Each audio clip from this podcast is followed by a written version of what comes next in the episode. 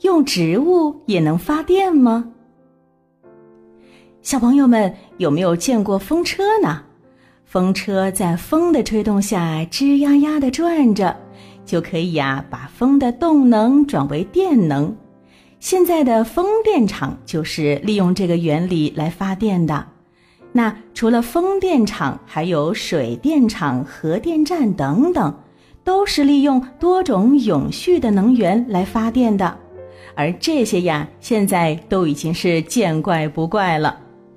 但今天我们要说的是，最近有些脑洞大开的科学家试图用植物来发电的故事。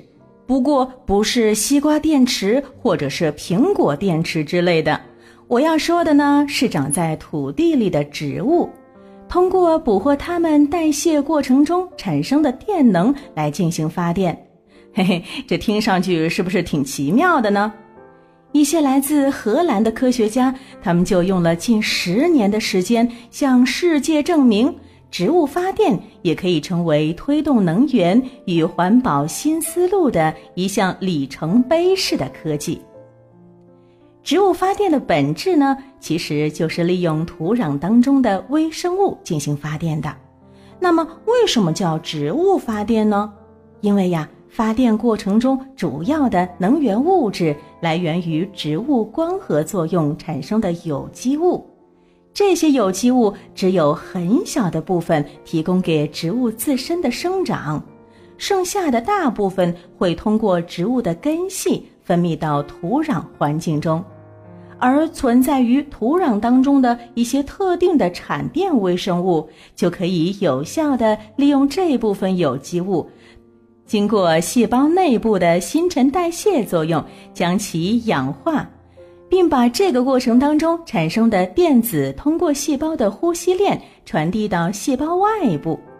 如果在土壤当中放入电路的阴极和阳极，那么呀，这些电子最终会被阳极接收，随后呢，通过外电路传递到阴极。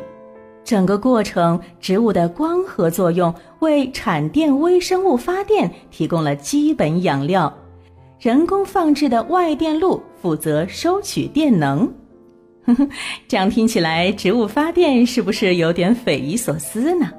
嗯，可能有的小朋友会问啦，是不是只要在公园绿地两边插上两个电极就可以点亮灯泡了呢？呵 呵这当然是不行啦。那虽然植物发电原理不难，但是呀，要把它从实验室搬到现实生活中实际应用起来，科学家们还需要先解决很多科学技术难题。比如说呢，这种发电方式产电功率低，发电系统中的电极材料的成本高，还有如何有效的收集电流等等，这些都是问题。但是呢，植物发电的前景还是挺广阔的。